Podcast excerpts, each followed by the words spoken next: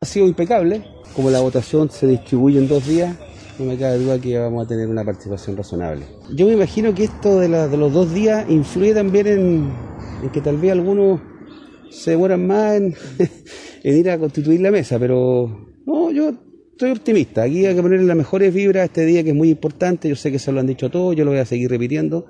Aquí nos jugamos muchas cosas y, y lo estamos haciendo democráticamente, institucionalmente y todos aquellos que teníamos y tenemos severas necesidades de cambios bien estructurales, hoy día tenemos que dar nuestra opinión.